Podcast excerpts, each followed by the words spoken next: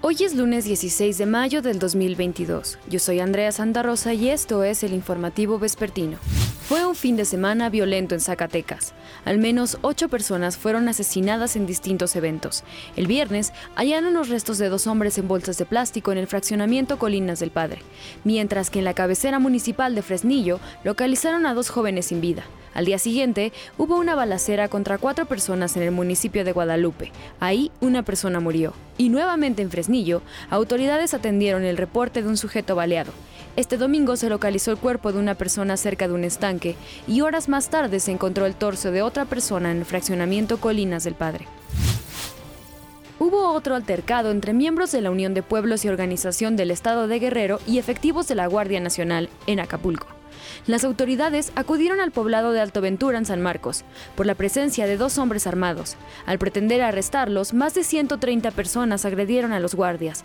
Dos tienen lesiones y pidieron refuerzos, pero los integrantes de la Unión de Pueblos y Organización del Estado de Guerrero bloquearon con taxis y camiones cerca de 18 puntos de acceso a Acapulco para evitar que llegaran más efectivos. Por estos hechos, se inició una investigación por los delitos de portación de armas de uso exclusivo de las Fuerzas Armadas, privación de la libertad y delitos en materia de vías de comunicación. Asesinaron a balazos al presidente del DIF municipal en Calcahualco, Veracruz, Eusebio Hernández Jiménez, también esposo de la alcaldesa Guadalupe Rosas Carrillo. Sujetos armados le dispararon cuando viajaba en su vehículo, junto con una escolta a la altura de la localidad de Excola. Ambos resultaron lesionados y fueron trasladados a un hospital. El funcionario murió en el camino. Uno de los agresores también resultó con lesiones. Los demás atacantes fueron detenidos por policías municipales. En Cuernavaca, Morelos, ocurrió otra balacera durante un baile en el poblado de Ocotepec. Una persona murió y siete resultaron lesionadas. El baile estaba a punto de concluir cuando un grupo de hombres comenzó a discutir, lo que derivó en un enfrentamiento. Aunque la policía municipal intentó ingresar a la zona, los pobladores no lo permitieron. La Fiscalía General de la República anunció la extradición a Estados Unidos de Adalberto N., exalcante de Aguililla, Michoacán. Está acusado de presuntos delitos contra la salud y asociación delictuosa. Además, es señalado de haber sido el líder de las células criminales en Michoacán. Un juez libró nuevamente una orden de aprehensión contra Hilda Susana Lozoya Austin, hermana del exdirector de Pemex, Emilio Lozoya. Esto por el delito de operaciones con recursos de procedencia ilícita derivado del caso agronitrogenados. Sin embargo, su defensa promovió un amparo. De acuerdo con la investigación, la Fiscalía General de la República señala que de junio a noviembre del 2012 se transfirieron 3 millones de dólares de la empresa Altos Hornos de México a una cuenta de Gilda Susana Lozoya, dinero que se habría usado para comprar una residencia en la colonia Lomas de Besares. De víctima pasó a victimario. Tras una batalla legal probó su legítima defensa, pero ahora, del dinero que custodiaba y que le quitaron los ladrones, nada se sabe. David tiene licencia para la aportación de una pistola. La tuvo que utilizar cuando viajaba a bordo de un taxi tolerado.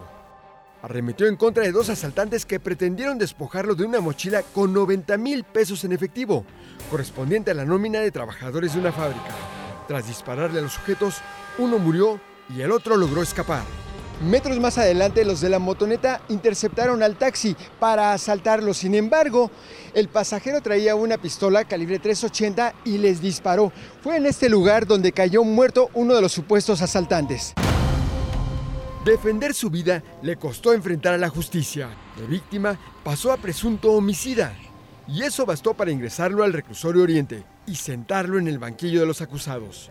Su crucis judicial comenzó el jueves santo cuando fue detenido en la calle Atanasio Gesarabia, en Iztapalapa. Entonces vino la batalla legal para acreditar legítima defensa. Cuando hay un peligro inminente en la persona, en su integridad física o su familia o sus bienes, el Ministerio Público lo acusó de exceso de legítima defensa, porque el asaltante que murió no portaba arma de fuego, según el reporte policial. Eso suponía una ventaja, advertía la imputación. Se ha aplicado la, legítima defensa cuando está en, inminente riesgo la vida de, la víctima y no agrede, no, pone, no, no provoca al agresor para que esto suceda, sino que simplemente se defiende. 25 de abril vino el veredicto. El juez resolvió no vincular a proceso a David por la muerte del asaltante, tras considerar que sí se acreditó la legítima defensa. La pistola aún no es de vuelta pese a que tiene la licencia de portación. Del dinero, nada reportaron los policías y solo remitieron al acusado con 20 dosis de cocaína que presuntamente portaba. Por ello, no ha saldado sus cuentas con la justicia, pues tiene una acusación por delitos contra la salud, en la hipótesis de narcomenudeo. El juez le impuso la medida cautelar de presentación periódica quincenal para firmar hasta deslindar su responsabilidad. Javier Garduño, Fuerza Informativa Azteca.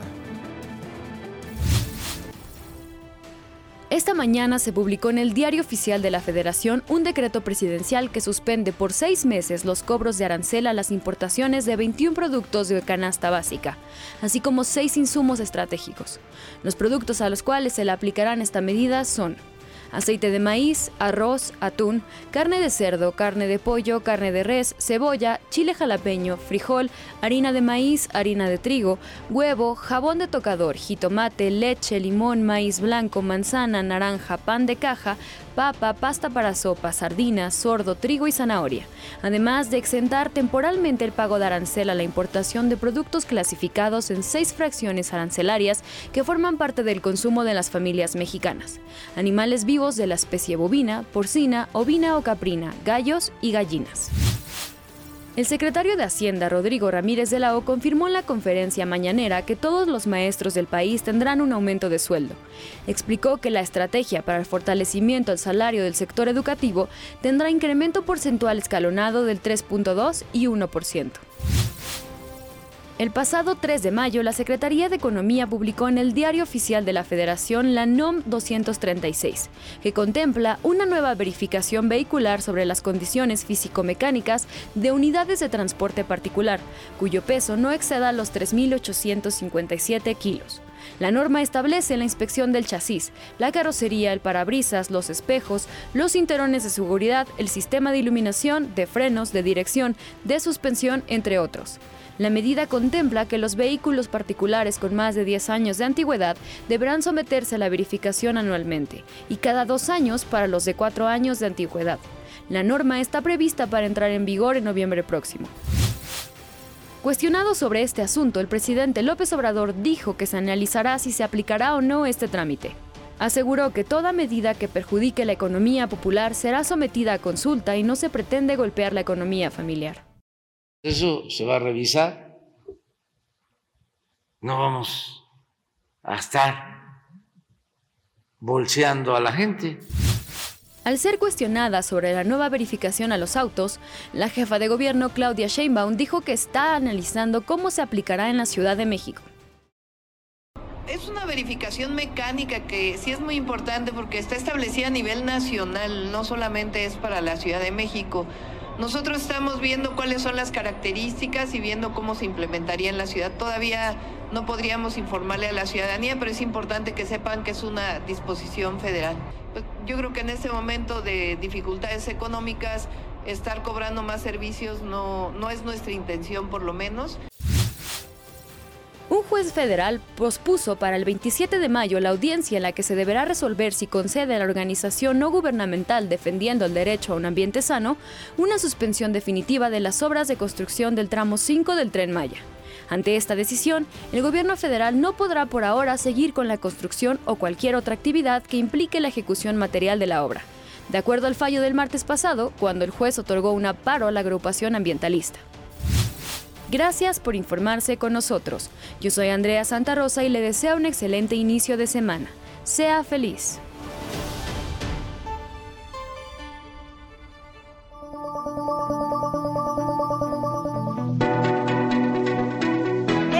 Podcast es presentado por VAS, la super app que te ofrece muchas y nuevas formas de pagar todo lo que quieras con tu celular olvídate de las filas y dedícate a lo que más te gusta. Ver tele en vivo, películas, escuchar música, podcast y estar siempre enterado de las noticias más importantes. Todo en un mismo lugar. Vas, la super app, con todo.